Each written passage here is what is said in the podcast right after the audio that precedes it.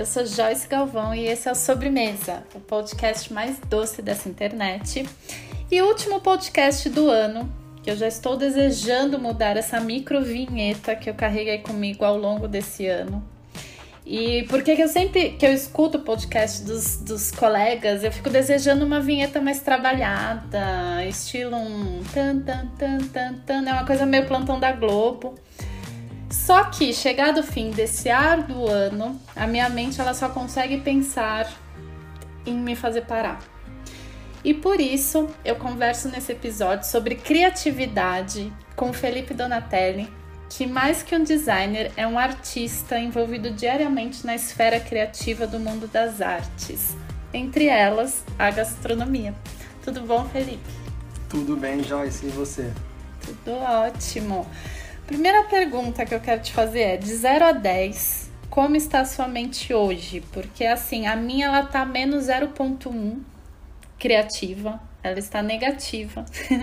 Porque eu passei o dia depositando minha energia, agendando, agendando 20 posts para Instagram, duas newsletters, roteiro de aula. E agora as minhas operárias aqui dentro do meu cérebro, elas estão largadas no sofá, comendo bis e ouvindo a nossa conversa. Não, é, é, hoje, hoje, falando de hoje, minha mente tá, tá ótima. Eu daria uns oito para ela, porque realmente reservei a tarde, né, desde pós-almoço, pra gente ter essa conversa aqui. Então, não estou em ebulição como você. Mas perante a um ano como esse, é, talvez tivesse 10. Por causa do ano tá 8. ah. E a gente estamos aqui reunidos nesse ambiente virtual para falar sobre criatividade. E uma mente criativa, ela precisa estar tá no seu no, o motor ali funcionando a 10, né? É, o que, que é ser criativo, né? Essa utopia tão desejada por nós, essa necessidade de todos os dias acordar, é, com ideias mirabolantes na cabeça para dominar o mundo. O que, que é criatividade? Bom, a criatividade, é, na verdade, já é um pouco oposto a esse conceito que até você passou rápido por ele, mas que muita gente acaba sobrecarregando quem trabalha com criatividade ou precisa da criatividade em algum momento, que é ter essa pressão por ter ideias mirabolantes, ser revolucionário, o famoso sair fora da caixa, que eu sou totalmente contra essa frase. Então, ser, ser criativo, na verdade, é tirar esses bloqueios da frente, né, que a gente tem na mente. E essa pressão por ser criativo é um dos bloqueios que também existem e acabam suprimindo a nossa criatividade junto com outros bloqueios. Porque a criatividade é, um, é uma habilidade que é inerente a todos, todo mundo nasce com ela, e a gente ao passar do tempo e com episódios da vida a gente vai se bloqueando e perdendo a criatividade. Então, na verdade, a criatividade não se aprende. A gente, na verdade, a gente acaba desaprendendo a ser criativo. E quem trabalha com criatividade, quem, quem, quem é, tem hobbies ligados à criatividade, mexe com criatividade, acaba não perdendo, né? Acaba exercendo ela dia a dia de modo que vire algo comum na vida e que a mente seja criativa. Você falando é, disso, de, de, que a gente vai perdendo a criatividade, é, me veio muito minha filha na minha cabeça, porque eu acho que a, a criança ela nasce criativa, né? E aí ao longo do tempo a gente vai perdendo porque a gente vai se podando. Exato. Então, por exemplo, a minha filha, ela às vezes eu tô assim parada e eu vejo ela conversando com o amigo imaginário dela. e o amigo imaginário dela, ou a amiga, ainda não descobri, é, eles sempre estão é, brigando contra monstros. Então, eles estão salvando, sei lá, o mundo, matando monstro, e ela é uma heroína e coisa e tal. E, e, e, eu observando ela fazendo essas brincadeiras, eu me estimulo a voltar a ter essa imaginação que ela tem, né? Porque às vezes ela pede para brincar com ela e eu não consigo. Eu falo, gente, adulto é um saco, porque a gente não consegue mais entrar naquele ambiente imaginário todo gostoso de pensar umas coisas absurdas e, e, e tá realmente naquele naquele pensamento, né? Naquela imaginação, viver aquilo ali como a criança vive. Sim.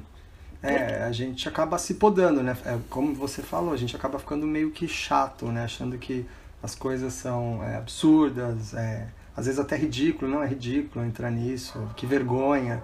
E a vergonha e medo são dos maiores bloqueios aí que a gente vai botando em nossa cabeça durante a vida. Então, a criatividade ela é inerente a todos, como eu disse, e a criança é muito criativa, né? Porque a criatividade também ela anda lado a lado com a curiosidade, né? E a criança ela nasce sem saber nada e vai descobrindo as coisas, então ela está exercitando é, a mente criativa, o pensamento criativo junto com as descobertas dela, né?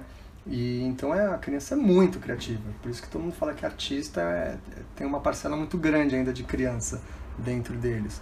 É, artistas que eu, quando eu falo artistas não é porque só artista tem que ser criativo, é que no final das contas no mundo dos adultos a gente acaba delegando a criatividade só quem é artista, publicitário e coisas assim, mas na verdade a criatividade está em todos os ambientes. A criatividade é um grande resolutor, resolve problemas. Né? A criatividade não é só para fazer arte, pelo contrário. Criatividade é, é uma ferramenta que pode diferenciar você a solucionar problemas, a sair de situações e X coisas. Então, a criatividade não é só para artista. O, o meu pai, ele trabalhou a vida inteira como um gerente, enfim, numa multinacional gigante. E eu, a minha família, ela tem um veio artístico. O meu avô foi um pintor, não famoso, mas ele era um pintor maravilhoso. Ele pintava barcos assim que você olha, você desacredita nos detalhes. E eu sempre brinco, né, que o meu avô, ele era o MacGyver do Durepox. Tudo que quebrava, tipo, ai, ah, vou, minha boneca perdeu a cabeça. Ele fazia uma, uma cabeça de Durepox e colava na minha boneca. Dava um jeito. É, tudo. É, o, é só te cortando, mas é o exemplo da criatividade resolvendo um problema, por exemplo.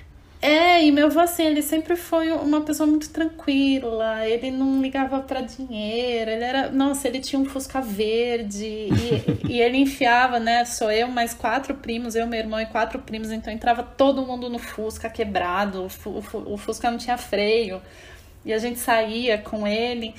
E, e à noite ele sempre contava história de pirata para os netos, e a gente ficava viajando ali, imaginando que ele, na verdade, era um pirata. O meu pai, por sua vez, ele, né, trabalhou, ele teve um emprego super tradicional, enfim, não não que seja zero criativo, mas era aquela coisa, né, de planilhas e vendas e, e, e atender, enfim, exigências de grandes empresas. É, mas ele nunca deixou de ser criativo. Ele sempre vivia contando piada, então ele inventava umas piadas absurdas. Tipo, você tá lá cortando cebola, ele inventava uma piada da uma cebola. Piada. E esses dias a minha filha, ela tem um boneco do Woody e a mãozinha quebrou. Só que a mãozinha mexia. E aí ela falou: "Mamãe, conserta". Eu fui lá, peguei o Super Bonder, colei e beleza, a mão ficou no lugar, mas não mexeu. E ela não quis mais o Woody. Aí ela virou e falou: "Vovô, arruma para mim". Meu pai tirou a mão enfiou um parafuso, colocou a mão e a mãozinha mexeu. Voltou a girar. é, e, e, o meu pai, que é uma pessoa assim, ele é muito. Quando você conhece ele à primeira vista, ele é uma pessoa séria, mas ele é muito divertido e ele tem essa, essa coisa da criatividade incrustada nele, muito por conta do meu avô. E mesmo ele, enfim, trabalhando numa empresa muito caxias, ele não perdeu isso nele. Então, assim, como que a gente faz para se manter. É, não criativo, mas para se manter em movimento, sabe? Em, em, em, no modo criança imaginação, assim, digamos. É, é muito difícil, né? Porque você falar controlar a sua mente é, é quase impossível. Mas você contando essa história, eu já visualizo que, por exemplo, dois dos grandes bloqueadores é, da nossa vida é, são a escola e o trabalho. A escola junto com os pais, vamos falar educação, né? É, por exemplo, seu pai, eu acredito, pelo que você contou do seu avô, ele não teve essa poda, esse bloqueio educacional, do, do, do, do, dos pais, ou às vezes a escola bloqueia por, por, por N motivos que eu não vou entrar aqui, porque já entra numa questão de educação, método escolar. Mas falando só dos pais, os pais acabam bloqueando porque acabam acreditando naquele mito de que criatividade é só para artista, que criatividade não leva a nada, que a grande coisa da vida é você ser técnico em alguma coisa que vai te dar dinheiro. Então os pais começam a bloquear uma criança por aí, né? E aí pode ser por outros motivos também. E o trabalho, né? Que você entra num, num escritório, numa empresa mais, é, vamos dizer, comum hoje em dia, porque a gente tem empresas totalmente disruptivas em métodos e você começa a fazer aquela sua função, não sai daquilo e você não mexe com criatividade. O seu pai, pelo que você me contou, já não teve esse bloqueio dos pais, né, do seu avô, que deixou aflorado e também era um exemplo de criatividade para ele. Então eu acredito que por causa disso ele acabou não perdendo esse pensamento criativo e exercer a criatividade dele. E o grande truque é esse. Criatividade, ela fica morando ali no nosso cérebro e sim, o cérebro não é um músculo, mas ele funciona como um músculo, ele precisa ser exercitado, né? Se você para de, de ler ou de procurar coisas interessantes, mesmo que seja em filmes, em, em podcasts, essas coisas, você começa a atrofiar seu cérebro para o conhecimento. E a criatividade é a mesma coisa, ela tem que ser praticada.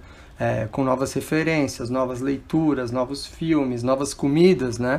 Então, assim, tudo que é novo, ele vai é, aguçando a nossa curiosidade e, consequentemente, a nossa criatividade. Então, assim, a, a dica de ouro é não atrofie a sua criatividade é, do mesmo jeito que você não quer atrofiar o seu cérebro, né? Você tem que praticar, é, você tem que provar coisas novas, você tem que estar aberto a, a, a, ver coisas que às vezes não te interessam tanto, mas de repente você prova e vê que não é assim. É, por isso que eu digo que a criatividade está muito ligada à curiosidade. Tem aquela frase, né? Faça. É, eu não sei se é exatamente essa frase. Faça uma coisa nova todos os dias, né? E as pessoas já pensam: nossa, eu vou pular de bang jump, eu vou, sei lá, mergulhar com tubarão. E não, né? Na verdade, você fazer uma coisa nova todos os dias é no sentido de você alimentar o seu cérebro com algo novo, até para que você ganhe mais vida, né? Dentro da Sim, sua vida. Exatamente. É quando você fala pegue novas referências, não quer dizer só, só faça novas coisas. Porque se só fizer coisa nova também, não adianta. Você tem que fazer as coisas que você gosta, você tem que ter o seu lazer, os seus hobbies. É, mas é como você disse, o faça as coisas novas realmente não é pular de bug jump, mas sei lá, você vai comprar um pão toda manhã ou vai fazer alguma coisa que é rotineiro e você faz sempre aquele mesmo caminho. Pô, se você está com um tempo, um dia, e você pode mudar o seu caminho, muda. Vai demorar dois, três minutos a mais, mas você vai passar por locais diferentes, você vai ver pessoas diferentes, de repente você pode receber um bom dia de alguém diferente e essas coisas vão entrando no seu cérebro, porque a criatividade ela é feita com tudo que está lá dentro, né? Tudo que você tem dentro da cabeça. Então tudo que você botar de novo lá vai virar algo novo depois, né? Se você ficar fazendo as mesmas coisas sempre, você vai gerar as mesmas coisas sempre, né? Então é, é mais ou menos isso, é faça novo, mas não precisa ser começar com o bug jump, como você falou. Pode mudar um caminho, pode de repente ler uma página de, de uma revista que você não costuma ler. É, é esse tipo de coisa, vai, vai aos poucos, não precisa ser também muito extremo. E você acha que criatividade tem a ver um pouco com audácia? Porque muitas pessoas me escrevem falando, ai Joyce, como que, enfim, eu paro, eu, eu, eu, eu, ia falar eu saio fora da caixa, mas já, né, já, já falamos isso no início, que não é um é, termo muito bom. Depois até a gente pode entrar nisso e eu explico porque eu não gosto, mas vamos, vamos prosseguindo. É, é, então eu vou usar o termo, mas você já, já emenda com essa explicação. Que as pessoas falam, ah, como pensar fora da caixa, como fazer fora da caixa, porque hoje, falando especificamente de confeitaria, todo mundo faz o mesmo bolo, com a mesma cor, a mesma decoração. E eu quero fazer diferente, eu quero, sei lá, colocar um, um palhaço se mexendo em cima do meu bolo. é, e, e, por outro lado, uma vez eu conversei com o Henrique Rossanelli e ele fala, né? Ele fala, meu, eu não, eu não quero inventar a roda da confeitaria. Eu quero fazer doces gostosos que demonstrem a minha essência, aquilo que eu acredito, e pronto, tudo bem. E assim, fazendo uma comparação, o Henrique, ele tem doces extremamente criativos. Agora ele veio com uma torta de maçã que em cima tem a palavra pai toda misturada. Então, assim, é... ser criativo não é inventar a roda. Não, é não é precisar o tempo todo pensar, entre aspas, fora da caixa. Exatamente. É, você inventar a roda, para a gente falar nessa analogia que a gente está falando, vai ser uma consequência que pode vir a acontecer. Falando em roda, por exemplo, o, o Henry Ford, que inventou o carro, ele falou que se ele tivesse é, se aplicado para inventar o carro há 5, a 10 ou 20 anos antes do que ele fez, ele não conseguiria. Porque na verdade o que ele fez foi unir criações que já estavam lá e uma delas era a roda. Então ele uniu a roda com uma carcaça, com, uma, com um motor e ele inventou o carro. Então ele falou que é isso, ele uniu é, invenções que foram criadas antes dele. E ele fala que se eu tivesse tentado 10 anos antes eu não conseguiria, porque muitas dessas coisas que eu uni não estavam inventadas ainda. Então tudo é consequência. É, eu acho que é bem o que você falou, tá? a audácia está ligada à criatividade, sim. Porque a audácia também está ligada com você não ter medo, né? E o medo é, e a vergonha são os dois maiores bloqueadores. Você tem medo de ser julgado, você tem medo às vezes de não inventar a roda, né? De repente você cria um, um doce para como você que mexe com patisserie, é, e aí você fica super conhecida como, nossa, a Joyce inventou aquele bolo. E aí você fica com essa pressão e esse medo de ter que toda vez que inventar alguma coisa ter que ser no mesmo nível, né? E não é, é, é consequência. Então acho que Uh, você tem que ser livre, você tem que realmente fazer, como você disse, o que você acredita, o que você gosta e, e outra coisa, mostrar o seu trabalho, né? E aí você vai, uma hora você inventa a sua roda, né? Eu acho que esse é o grande segredo. Você falou de perfeccionismo. É, na verdade, a sua fala me lembrou essa palavra, perfeccionismo. É, esses dias eu coloquei lá no meu Instagram para as pessoas falarem que elas. as suposições sobre mim, né? Um exercício de terapia profundo. e uma, uma pessoa falou que me achava perfeccionista. É, e você eu... se considera perfeccionista? Pois é, aí eu falei, gente, eu acho que a gente tem uma questão entre a palavra detalhista e perfeccionista. É é, por muitos e muitos e muitos anos, eu ouvi que eu era uma pessoa perfeccionista, principalmente da minha família. E eu achava isso o máximo. Eu falava, nossa, eu sou mesmo, porque eu vou caçando, caçando defeito até o negócio ficar perfeito e redondo. Só que nunca ficava. E eu sempre ficava insatisfeita. E eu sempre lançava os projetos sabendo que estava faltando algo e que não estava perfeito e eu não me sentia satisfeita, eu não me sentia feliz. E aí, com o tempo, eu fui lendo vários livros e conversando com terapeutas e pessoas e outros, outras, enfim, profissionais de diversas áreas, e eu percebi que o perfeccionismo ele é um defeito, né? Ele é muito isso que você falou, ele é medo. Sim. E, e o, e o perfeccionismo, na verdade, é você quer fazer algo perfeito, né? Mas perfeito para quem? Para você, Joyce? Ou se de repente você está desenvolvendo um projeto para um cliente ou para uma outra pessoa, o seu perfeito já não é o perfeito de quem vai receber, né? Então você pode deixar perfeito na sua cabeça, mas a hora que você apresenta para quem está recebendo não está perfeito, porque a concepção dessa outra pessoa é diferente do que é perfeito, né? É, e o perfeito ele é uma expectativa de outra pessoa, né? Então, é, é, quando você tem medo, você, ah, eu sou muito perfeccionista, eu não vou colocar, não sei, eu tô aqui escrevendo um livro. Ah, esse livro não vai ser editado porque ele ainda não está perfeito. Só que no fundo ele não está perfeito porque você está com medo de que uhum. outras pessoas leiam aquele livro e te julguem. Exato. Né? Exato. E consequentemente, perfeccionismo ele é um super inimigo da criatividade. Total. E o paralelo que você fez é, é, é muito é muito sensato, né? O perfeccionismo é diferente do, do, do, detalhismo. Então você pode ser uma pessoa detalhista, você vai olhar nos detalhes antes de entregar alguma coisa, um projeto, é, uma receita ou qualquer outra coisa que você está fazendo, mas é totalmente diferente do que ser perfeccionista, porque o perfeito ele acaba sendo uma coisa às vezes inatingível, né? Porque ele não é a concepção dele não é não é geral, né? Não é todo mundo que pensa na mesma coisa como perfeito. Então, se você for deixar o seu livro perfeito para ele ser editado, pode ser que esteja perfeito para você, mas para quem vai ler, para quem vai editar, não vai estar. E aí você acaba se travando, né?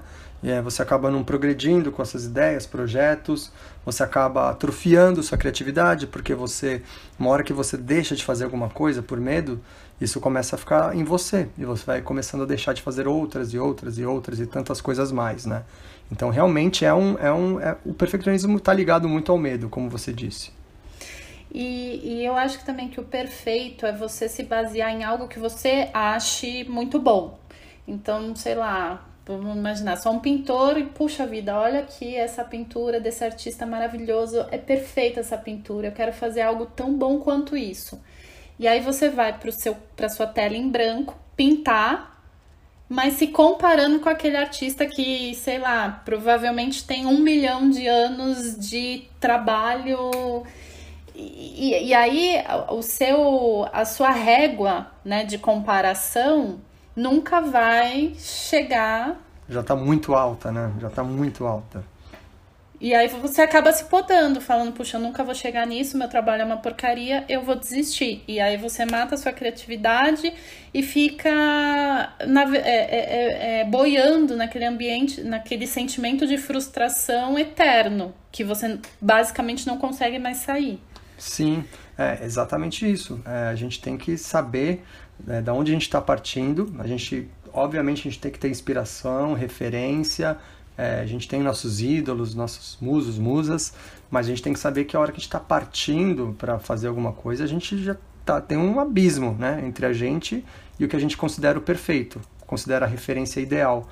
E a gente tem que ser humilde de começar. Né? É, um dos conceitos do design thinking, por exemplo, é isso. Você pode ter uma ideia de repente revolucionária, mas você vai começar com ela pequena, porque se você for deixá-la revolucionária, revolucionária desde o início, vai demorar muito para você começar com isso, né? Então assim, tem uma ideia, começa pequeno, bota para frente, divida com as outras pessoas, entenda que ela vai demorar um pouco para chegar naquilo que você imagina como um, um, uma ideia final ou como você usa como referência, mas a gente tem que ter essa humildade de, de saber que a gente quando começa, a gente já não é quem a gente termina, né? Tem todo esse caminho que vai transformar a gente talvez num, num, num, num pintor é, renomado, numa confeiteira renomada, ou num profissional renomado de qualquer área. E é, é muito. Eu consigo ver isso tanto na confeitaria, eu vejo muito isso na fotografia. Eu existe uma fotógrafa que eu sigo há muitos anos, até antes dela ficar famosa, e acho que todo possivelmente a maioria das pessoas que, que está nos ouvindo vai vai reconhecê-la, que é a Linda Lomelino. Ela é sueca, ela, enfim, fazia lá suas, suas comidinhas em casa, fotografava e começou a colocar no Instagram numa linguagem muito diferente do que as pessoas estavam acostumadas a, a ver fotografia, né, de comida sempre muito clara, ela trazia fotos muito escuras, Uh, e quando você Acho pega. Eu conheço, ela tem um livro de bolo, não tem? Que inclusive tem. a capa é escura, não lembro. Ela tem um livro de bolo, um de torta, um de sorvete e um que ela ensina fotografia também. Hum. Mais ou hum. menos, né? Receita e ela mostra como ela fez as fotos. Uh, as primeiras fotos dela, você olha, porque tá tudo lá no Instagram e no blog dela. Você fala, ah, mentira que essa foto é dela a foto é horrorosa, é ruim, a luz tá ruim, o, o enquadramento tá uma porcaria. E você vê a evolução. Não, isso é muito louco, né? Porque você. É, é isso que eu falei agora do caminho, né? E, e, e, se ela tem no Instagram, é muito louco porque você vê o caminho todo que ela percorreu, né? Tá lá. E eu acho isso maravilhoso, ela, uma pessoa deixar isso lá. Porque a maioria, quando chega na perfeição, quer apagar, né? A época que ela estava aprendendo. Só que é maravilhoso. Você saiu de algum lugar, você não nasceu aprendendo isso, né? Desse jeito. Exatamente. Isso é um estímulo até para quem está buscando essa, entre aspas, perfeição, essa veia mais criativa, de que existe um caminho tortuoso, difícil, cheio de, de, de defeitos, mas que é, é, conforme você vai trabalhando e incentivando a sua mente e o seu trabalho, enfim, ele vai melhorando. É... E também falamos sobre referência, você falou aí sobre as referências e um podcast atrás eu entrevistei a Raíza Costa, que é uma pessoa super criativa, que está na TV com uma, é, um, um, estilo muito próprio dela, colorido, como ela gosta de falar, escalafobético.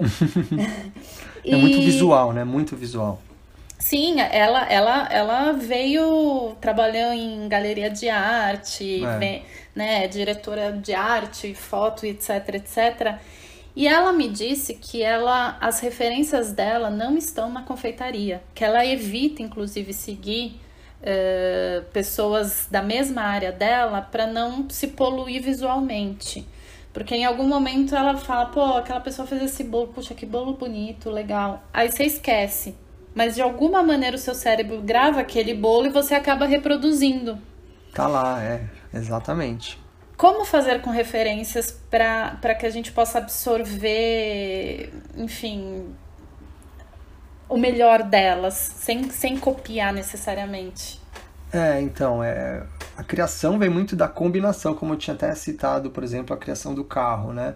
É, ainda mais em tempos atuais, né? Que a gente já viveu muita coisa, já foi criada muita coisa então, assim, a maioria das coisas são um remix, né? E, mas é um remix, tem, você tem que criar alguma coisa, você tem que combinar e não copiar. Então, a, a combinação é diferente da cópia e aí a gente volta como ter a referência. Por isso que eu falo, para você ser uma pessoa criativa, é, inovativa, você tem que procurar referências diferentes. E é mais ou menos o que a Raíssa fala. É, ela procura as referências em outro local porque, querendo ou não, ela está nessa área e ela vai acabar se deparando, ou vendo, ou lendo coisas da área dela, né? Portanto, o que, que ela faz? Imagino ela deve beber muitas referências de outros locais, ela deve ler muita coisa fora da, da confeitaria que é para ficar mais inerente na cabeça dela. Então, é, uma das dicas que eu sempre dou é isso. É, voltando ao que a gente tinha falado, se abra para o novo. O novo que eu digo não é só pular do bug jump, é novas leituras. Vai, vai ler um livro, sei lá, cara. Se você nunca é, pescou na vida, lê uma revista de pesca. Você vai ler lá, você vai achar que você não sabe? Não foi nada de interessante, você não absorveu nada, mas entrou na sua cabeça. E na hora certa, aquela referência vai aparecer para uma ideia, para uma seja visual, estética, seja para uma ideia de sabe, é, mecânica, você precisa resolver um problema, como você disse que seu pai foi lá e botou o parafuso. Quem sabe ele não viu isso em algum lugar. Obviamente ele não viu num boneco, mas ele viu isso em algum lugar e falou: "Meu, acho que dá certo aqui". Então acho que é muito importante a gente abrir a cabeça para ler, para ver, para conversar com o que é novo, o que é fora é, um pouco da nossa realidade, para que a gente deixe essas coisas latentes quando a gente precisar utilizar a criatividade. É, voltando na, nas dúvidas existenciais das pessoas que, que me procuram para falar sobre criatividade, é, pelo menos dentro da esfera da confeitaria, uh, existe muita cópia. Né? Isso é muito claro. Sei lá, o, quando Dominique Ansel fez o Cronut lá, Cronut. é, virou febre. Ainda é. É, todo mundo começou a fazer. E quem não conseguia fazer, falava mal da criação dele, porque ah, mas isso é óbvio, isso qualquer um faz, andando de fumaça de croissant, que coisa mais óbvia, né? É... E eu sei que, as, que quem está nos ouvindo quer uma resposta muito clara. Eu quero ser criativa, eu quero fazer coisas bonitas, eu quero criar doces que ninguém criou. É... E uma vez uma, uma pessoa me escreveu Joyce, todo mundo fala que confeitaria é afeto, que bolo é afeto. Eu não quero mais falar que bolo é afeto. Como que eu paro de falar que doce é afeto? Qual que, que resposta que eu dou para essas pessoas, Felipe? O que, que eu falo para elas? Ah, eu acho assim, é, a, pergunta em geral é como, né, você é, ser criativo, né? Como você é, é, inventar coisas legais, é, fazer coisas legais, conseguir dar vazão a essa criatividade. Então eu acho que a gente pode já, não vou nem mais falar sobre isso porque a gente já falou, é, abre a cabeça para novas referências. É, e outra coisa que a gente não falou aqui ainda, você tem que, por mais que você seja ou se julgue ou te julgam uma pessoa criativa, é, você tem que ter um conhecimento técnico sobre o que você está fazendo. Então não adianta eu ser super criativo e achar que eu vou criar doces maravilhosos só porque eu sou criativo e porque eu conheço a Joyce, eu sigo a Joyce, eu também vejo o Dominic Ansel, então eu vou chegar ali na cozinha e vou fazer algo criativo. Não vai, porque você não tem o conhecimento técnico, você não tem embasamento para dar vazão para toda essa sua criatividade. Então acho que muitas pessoas descolam né, um pouco do, da a criatividade com a aprofundação técnica. E na verdade elas estão juntas. Você só consegue extravasar essa sua criatividade se você tem um domínio do campo que você está exercendo. Né? E aí depois você é um você é um super técnico, você sabe fazer e você está cheio de referências na cabeça, você está sem bloqueios, aí eu acho que é inevitável. Aí a criatividade vai rolar solta uma. A maioria dos chefes, eu acho que de, na, na atualidade talvez não, porque desde que os cursos de gastronomia surgiram, eu acho que é muito difícil a gente formar chefe dentro de uma cozinha, né? Sem, sem a necessidade acadêmica. Tá. É, mas, por exemplo, Ferrandriat, Reston Blumenthal, o Pierre White, esses chefes da velha guarda, vamos dizer assim, eles todos se formaram dentro de cozinha. Eles mergulharam dentro lá dentro. Sim, com referência. Então, eles, sei lá, vou trabalhar com o chefe tal, vou aprender tudo que esse chefe faz e depois eu vou para minha cozinha, vou reproduzir tudo que ele fazia e vou, né, ter minha carreira solo. Sim. É, eu tive uma grande sorte na vida de trabalhar diretamente com o Ferran Adrià, e ele realmente é uma pessoa um, que tem uma equipe por trás extremamente criativa, de pessoas que. Uh, enfim, a gente estava lá no restaurante picando cebola. Ah, então amanhã eu tô indo pro Japão para ver algumas referências pro menu do ano que vem. E tipo, hã? Como assim? Ah, eu vou pro Japão e volto daqui de uma semana. Uh, só que são pessoas autodidatas. E eu sempre Sim. achei que a pessoa autodidata, como o Ferran é, e o resto do Blumenthal, etc., eles são pessoas mais curiosas. Então, eles observam mais, porque a minha experiência na Espanha me, me, me mostrou uma coisa muito clara. Eu, Joyce, brasileira, estagiária, quietinha ali picando minha cebola. Ferradria chega na minha frente e fala: Oi, tudo bom? E aí, onde você vem? O que, que você faz? O que, que você gosta? Conversando comigo, eu assim, por que, que você está conversando comigo? O que, que eu tenho de interessante para te contar? Mas isso me mostrou que é, é uma pessoa que observa, que é curiosa, que através Exato. de uma conversa muito comum pode tirar uma ideia muito boa. É, total. É, aí a gente está falando de duas coisas, né? É, é o que a gente já falou antes, sobre de repente fazer um novo caminho, que você vai gastar dois minutos a mais, como você trocar uma ideia com pessoas que acham que não vão trocar ideia com você, porque é, é o que você falou, já é o pô. Ele não, você acha que ele não vai parar para falar com você, mas na cabeça dele vai, porque é dali que ele também está bebendo referência. Se ele só andar com pessoas igual ele, ele vai só fazer o que ele sempre fez. Então ele precisa procurar outras coisas. Ele precisa tanto ir para o Japão quanto falar com a estagiária.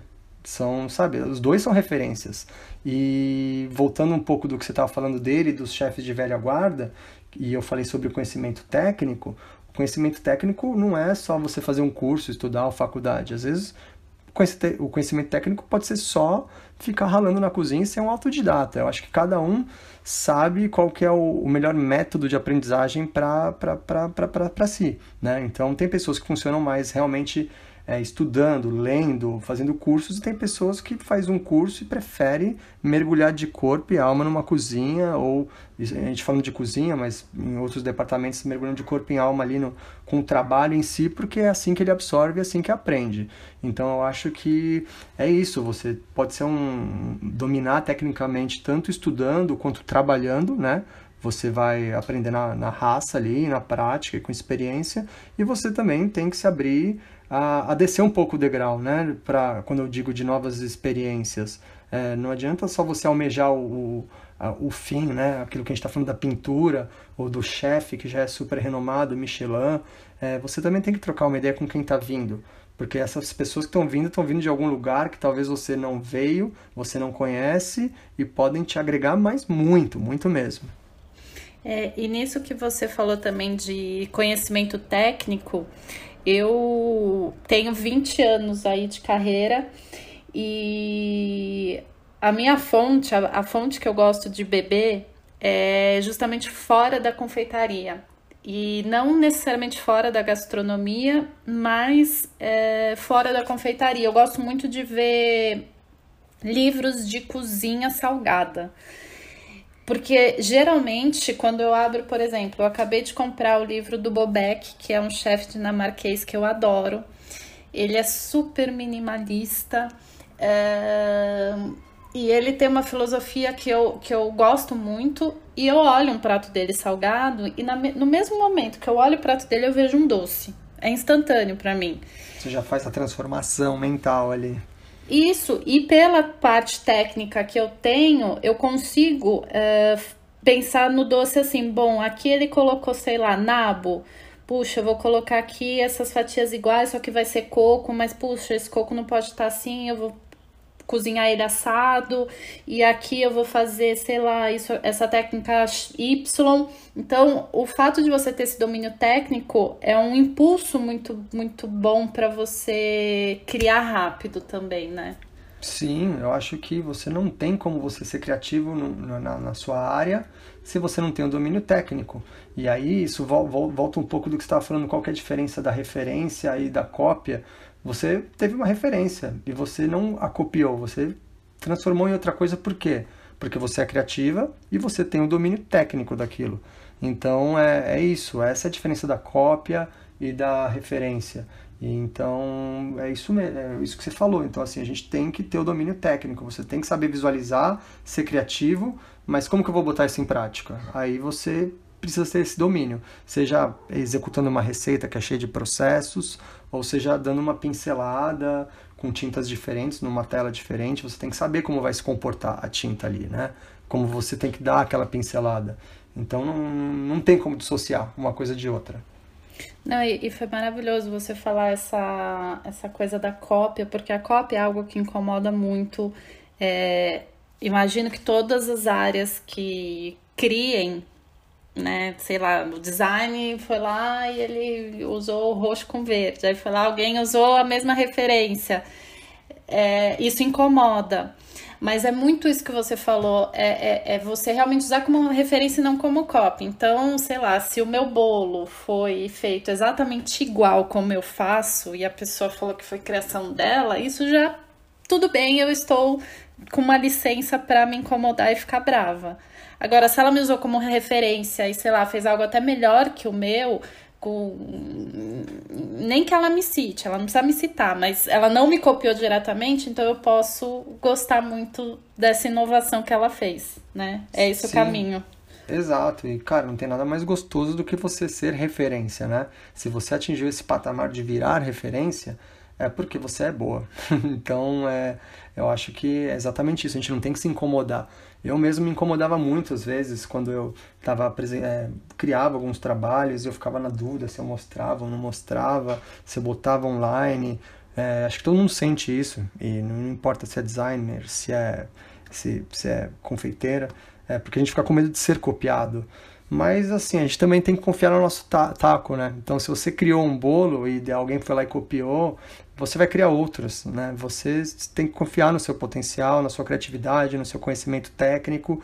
E se você ficar guardando o seu trabalho só para você, não adianta nada, né? Você vai criar um monte de coisa legal, genial, que ninguém vai ver. E qual é o sentido disso? Então, acho que você ser copiada e virar referência já é um bom sinalizador. Acho que a vergonha mesmo, assim, é de quem copia, né? É chato, mas aí acho que bota na conta de quem copiou e teve é, o que a gente chama de cara de pau de botar a autoria como se fosse dela. É, e essa pessoa, ela, ela põe a cabeça no travesseiro falando, meu Deus, eu sou uma copiona, ou um copião.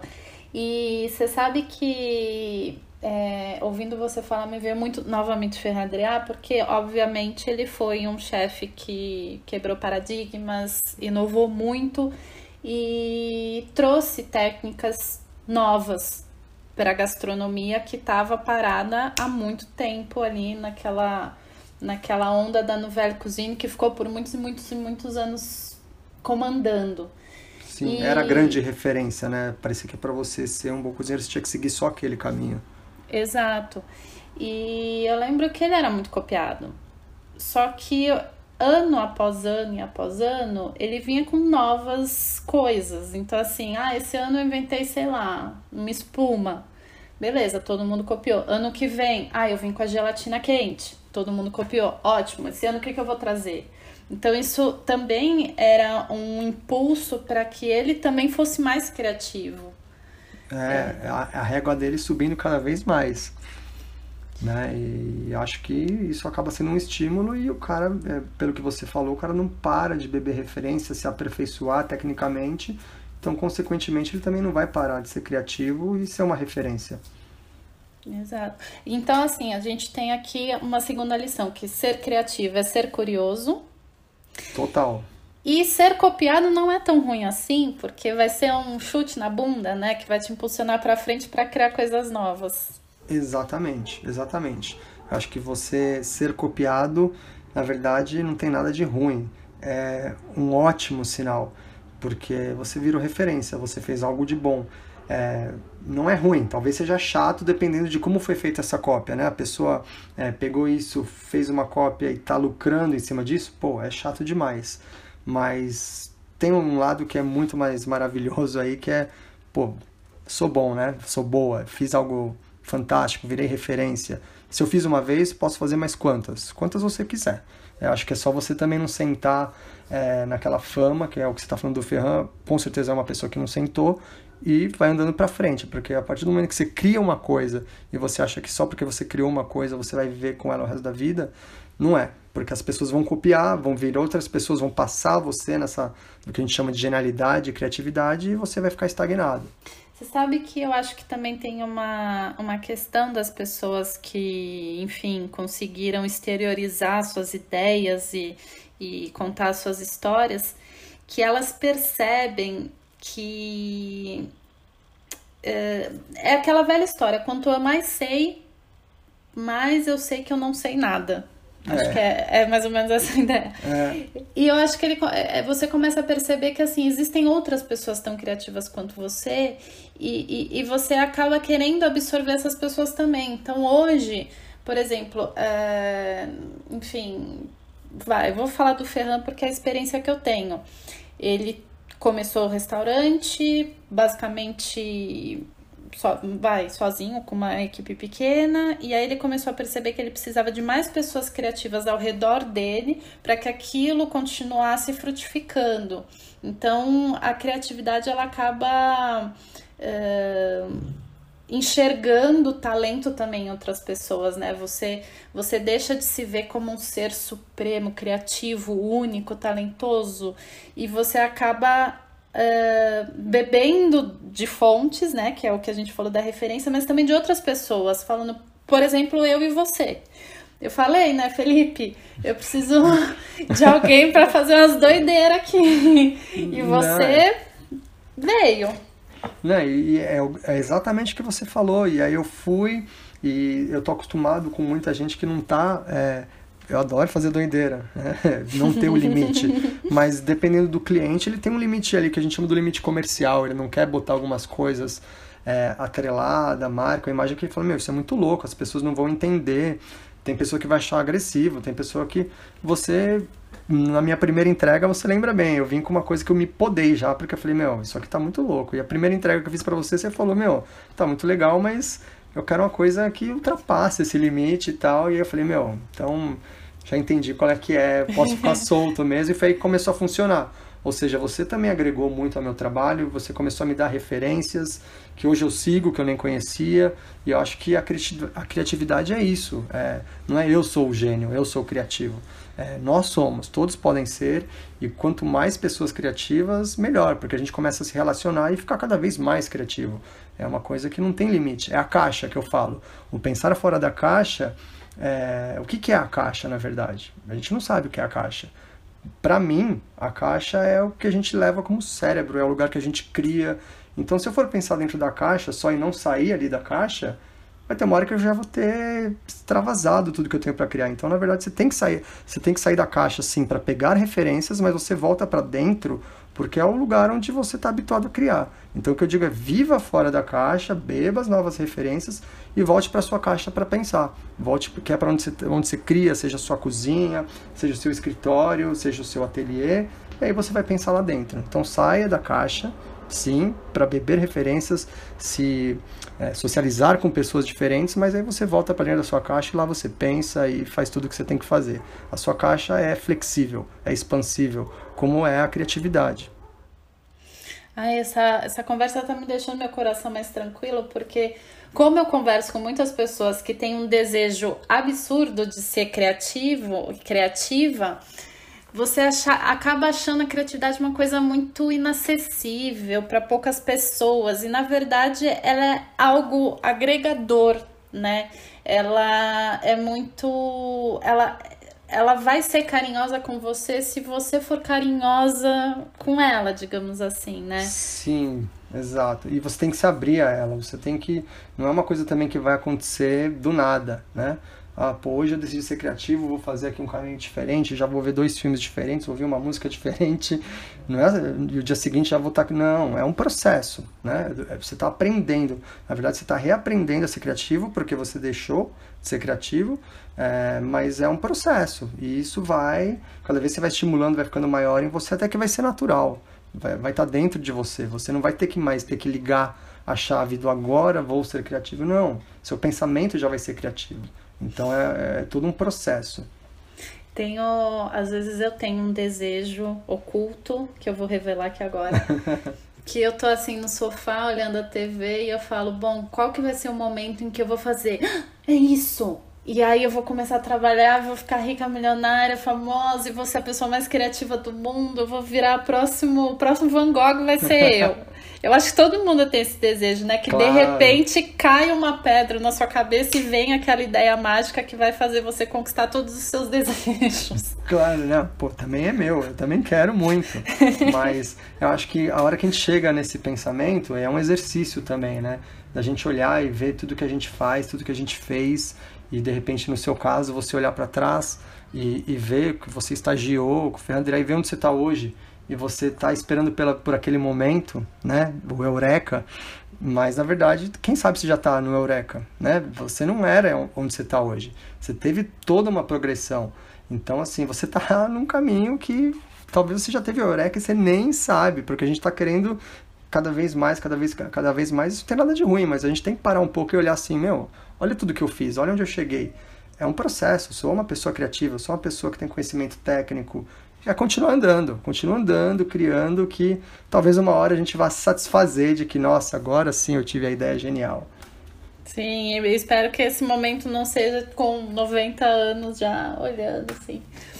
Ou é... póstumo, né? Porque as pessoas acabam é... muito. É, o que todo mundo fala, recebe homenagem, prêmio, só quando a pessoa já se foi, né? E na verdade é por isso que eu acho que a gente tem que olhar muito o nosso caminho. Eu, tô falando isso, mas é obviamente eu também me cobro muito.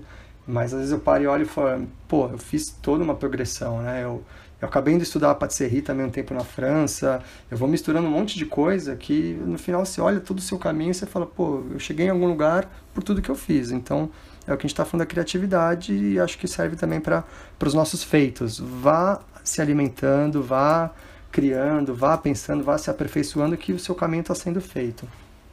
E tem orgulho da sua trajetória, né? Claro, e dos erros e dos, dos acertos e dos erros, né? Porque não tem como você ter sucesso se você não fracassar algumas vezes, né? É, o fracasso é muito atrelado também ao sucesso. As pessoas gostam de dissociar, mas é muito associado ao sucesso e a criatividade também é muito associada ao fracasso, ao, ao não ter medo do fracasso. Uhum. Para eu chegar e criar um, um, você criar um bolo maravilhoso, eu criar um projeto maravilhoso, você vai ter que dar umas fracassadas, nem que seja sozinho ali na hora que você está pensando, na hora que você está tá cozinhando. Tem pequenos fracassos, tem grandes fracassos, mas eles existem e são, sim, fundamentais para que a gente chegue no sucesso. Não, e, e, assim, quantos e quantos bolos na minha vida não foram um fracasso estrondoso para que eu conseguisse observar esses erros e poder escrever um livro sobre como evitá-los, né? Então eu acho que eu super concordo. Eu, eu já tive muita frustração na minha vida e muitos momentos eu pensei em desistir, mas foi justamente naquela decisão de continuar que eu descobri que eu tive momentos muito criativos e momentos em que eu falei, puxa vida, que legal que eu fiz isso. Ou que legal que eu passei por essa dificuldade e estou aqui agora. É, você vai é, é, é, tendo muito orgulho daquilo que você faz, valorizando e, e, e você acaba descobrindo não tanto essa, essa coisa da criatividade, mas de que você é capaz, né? Sim. Você, você é capaz de contar a tua história, você é capaz de fazer um bolo bonito, você é capaz de fazer um quadro que você olha e tem orgulho, independente de ter pessoas que vão odiar e pessoas que vão amar. Mas você gosta daquilo, né? E sim, eu acho que é o que você falou, você é capaz, e acho que é muito é, importante o que você falou no final, você gosta daquilo. Então talvez você ainda não seja capaz porque te falta é, um aprendizado, te falta alguma coisa que você vai conquistar. O importante é você gostar daquilo. Se você gosta e você quer fazer, é, você vai chegar lá. É, só tenha paciência e se esforce, né? Não é só, ah, eu vou chegar lá e fique esperando chegar lá que a gente estava falando do momento do sucesso. Você gosta, então se empenhe, fracasse algumas vezes, derreta aí alguns bolos, porque se você gosta, é assim, você vai chegar, não desista. É, gente, não é pra ficar no sofá vendo Faustão, não. É pra se mexer. Não, pô, tira do Faustão vai ver outra coisa, viu? Pra aquele programa que dá outra emissora que é igual, mas de repente você tá tão acostumado com o Faustão que você tá lá boiando já, porque você tá acostumado com tudo que você vê. Se de repente mudar de canal e ver outra coisa, talvez você tenha algum input aí, talvez não, mas dê, abre essa portinha pro novo. Que nem eu, por exemplo, eu não consigo ouvir Faustão, porque Faustão me dá aquela sensação de quando eu ia pra escola e você tem que acordar na segunda-feira depois de um final de semana que você, meu, azucrinou brincando e aí te dá aquela dor no coração porque é domingo. Eu não, eu, eu não consigo colocar no Faustão agora. Eu coloco qualquer canal, eu vejo um filme, eu desligo a TV, mas eu não põe no Faustão. Aquela, é que são estágios de tortura, né? Começa com o Faustão e aí a hora que começa o Fantástico é. é... tipo, não. E isso é um mal, né? A gente, a gente achar que a segunda-feira pode ser ruim. Eu, a partir do momento que eu, eu, eu, eu encontrei o meu caminho e faço o que eu gosto todos os dias, a segunda-feira virou algo que eu aguardo chegar. Eu falo, puxa, já é domingo, meu, amanhã eu vou acordar às 6 horas da manhã, já vou pra cozinha, vou fazer esse doce que eu tô, passei o fim de semana na minha cabeça querendo fazer. Então você acaba vivendo realmente uma vida criativa, é você gostar de todos os dias da sua vida, né? Sim, se você não gosta, é um sinal já que tem algo que não tá indo bem, né? Eu sei também que não é muito fácil você é, modificar isso e falar, pô, não tô gostando do meu trabalho, vou me demitir. Não, é, se fosse assim, né, seria ótimo. Mas já é um sinal para de repente você parar, pensar e de repente vislumbrar algo diferente, começar a pensar em algum outro caminho, porque é exatamente isso. Não, não tem como a gente ficar odiando toda segunda-feira, porque junta a sua vida inteira quantas segunda-feiras você odiou, quantos dias você deixou de viver, né? Por causa desse ódio da segunda-feira. Então não, não, não pode. Isso me lembrou do ócio criativo, né? Que na verdade é um conceito que foi criado no, nos anos 90 por um sociólogo italiano, é, acho que é Domenico, Domenico de Massi, e ele, ele criou esse conceito do ócio criativo, que é, o termo ócio criativo acabou se perdendo um pouco no tempo, mas o, o, o conceito central que ele é, inventou nos anos 90 era você ter a integração entre trabalho, lazer e estudo no seu dia a dia. Você dosar isso de um jeito certo. Ele fez isso para questionar a idolatria que se tinha no, no, nos anos 90 sobre é, o extremo trabalho, a competitividade. Então ele falou: entre, integre esses três campos na sua vida, não só trabalha de segunda a sexta, lazer é de sábado e domingo, que você vai se tornar uma pessoa mais feliz e mais criativa. Então esse era o ócio criativo, você se permitir no meio do trabalho sair, comprar alguma coisa a pé ou ir até o parque, você fazer toda essa integração entre trabalho, lazer e estudo. É, isso me, me veio duas coisas. Um, que eu lembro que quando eu trabalhei no, no Bully, é, uma das exigências era que a gente, na folga ou qualquer dia possível, fosse numa galeria de arte, fosse tomar um sorvete, fosse olhar a praia. É, eles falavam, façam algo que vocês não estão acostumados, que foi o que você falou muito aqui, e me veio muito isso. Eu, eu lembrei claramente eu indo numa galeria porque eu fui meio que, que não mandada, mas eu fui uhum. indicada a fazer aquilo. Mas você e... não teria ido do nada, né? Você acabou indo porque, né, assim, tinha uma algo maior te mandando para ir, que eu digo. É, mas na verdade, assim, o, o, o, meu trabalho lá ele foi tão, tão bom e ele me moldou muito ao que eu faço hoje, porque eles não tinham simplesmente estagiários para ficar picando, picando cebola, por mais que a gente picasse muita cebola. É, eles também queriam que a gente aprendesse a, a, a ah, não sei se aprender a ser criativo é algo correto de se falar nesta altura da nossa conversa, mas. mas eles reaprender, reaprender. Isso, eles estimulavam, eles falavam, gente tudo bem, amanhã vocês vão voltar a picar cebola, mas talvez você vai picar cebola de um jeito diferente, porque você viu um quadro ali, uma pintura. E quando eu voltei pro Brasil, a primeira coisa que eu fiz foi ir numa exposição do Vic Muniz. E eu fiquei, sei lá, umas quatro horas na exposição, anotei várias coisas, inclusive para essa nossa conversa eu peguei esse caderninho e olhei ideias que eu tive para abrir uma confeitaria, que a confeitaria ia ser não sei do que. Então, é, é, é, realmente esse ócio criativo ele é muito necessário e era também uma pergunta que eu ia te fazer, né? O que fazer quando a mente da gente se torna um vazio, um silêncio? O lugar mais calmo do universo é a nossa mente. O que, que a gente faz, né, para voltar a ter essa vontade de criar, enfim, sentar no computador e escrever? É, eu acho que é ter esse ócio criativo, é, é o que a gente estava falando. Como você disse, fui à exposição e me deu um estalo, ou fui. Você pode fazer qualquer coisa, como você disse, é, você tinha que tomar um sorvete. Eu acho que você não pode se acomodar com esse vazio, com esse limbo, porque ele vai ficando cada vez maior, né? A, a minha história é muito parecida também. Eu estava trabalhando em empresa como designer e eu sempre quis trabalhar com gastronomia. Na época eu não fui fazer faculdade porque quando eu fui fazer faculdade só tinha, se não me lembro, era Campos do Jordão, era o Senac, uhum. não tinha nem em São Paulo. Eu acabei optando por fazer publicidade em São Paulo mesmo. Mas assim, eu sempre fui uma pessoa apaixonada por gastronomia, por causa da minha avó. E depois de um tempo trabalhando, já estava com 28 anos, eu falei, meu, eu vou para a França, eu vou aprender a fazer, sempre quis fazer croissant e eclair.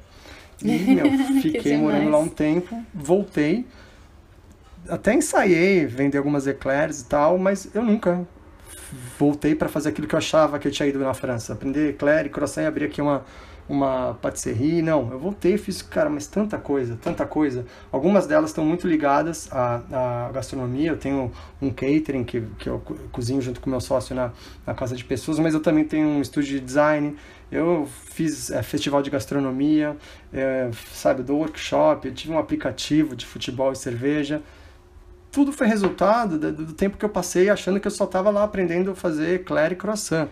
Mas eu vi tanta coisa, fui em tanto museu, tomei tanto sorvete, passei tanta tarde vazia olhando o mundo que acabou me batendo de outro modo e assim mudou a minha vida porque eu me abri para isso.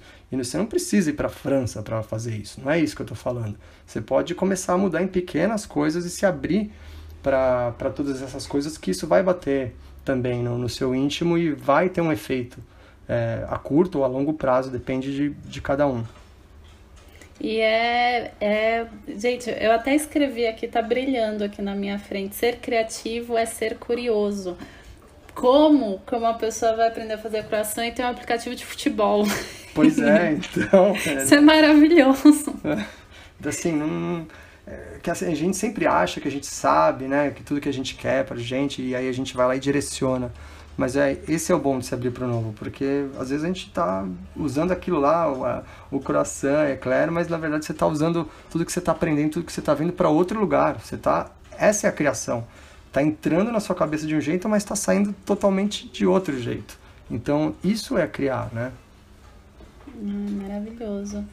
É, e a última pergunta é algo que acontece muito comigo que é. Hum, como eu posso explicar isso? Eu acho que isso você vai, se, você vai entender o que eu tô falando, porque eu estou passando por isso com você nesse momento, que é a falta de planejamento. Faz três meses que eu falo, não, eu vou fazer, Felipe. Calma aí que eu vou te, te falar o que, que a gente vai fazer os próximos meses.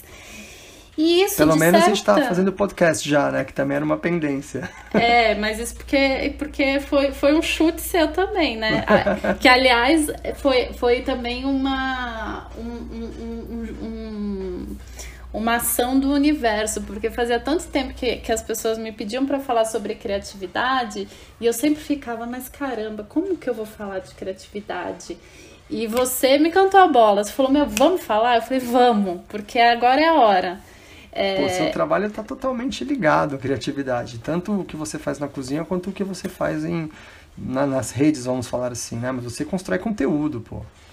E a, mas a, a, o grande problema é quando essa construção precisa ser planejada e precisa ser corporativada. Existe essa palavra? Não sei. Se não existe, não, inventei. Acabou de, acabou de criar. é, exatamente. E esse corporativismo, essa necessidade às vezes de transformar os processos, sabe? Ou amanhã vai ser assim, na terça vai ser assado, isso me mata isso acaba com a minha. A, é, eu sinto que eu preciso estar muito solta. Ah, hoje eu acordei a fim de falar sobre a pera. Eu vou falar sobre a pera. Amanhã eu vou falar sobre chocolate. Ao mesmo tempo que isso é horroroso, porque todo dia eu acordo ansiosa e às vezes eu não sei o que falar. Por exemplo, hoje eu não sabia o que falar, eu não postei nada. É, mas, em contrapartida, eu passei o dia planejando outras coisas. É, Você produziu. Exato. Eu fui, eu falei, eu tô querendo escrever um livro, comecei a rabiscar esse livro, eu vou lançar um curso, então comecei a rabiscar o um e-mail que eu vou enviar para as pessoas para falar sobre o curso, mas eu tava solta. Eu fui fazer algo que naquele momento isso também é um costume meu, pode ser errado. Mas como que a gente a gente trabalha essa questão do ter que entregar? Por exemplo, você Ó, oh, Felipe, amanhã, quatro horas, você precisa me entregar isso aqui. E você tem que criar ali que se vire, você tem que entregar.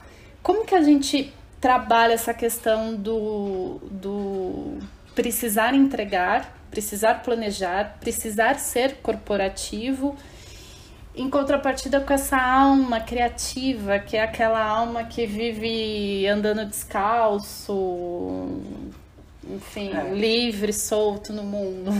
Eu também acredito que é, a criatividade precisa ter uma. não é planejada, mas você precisa ser organizado para também é, utilizar a criatividade como trabalho.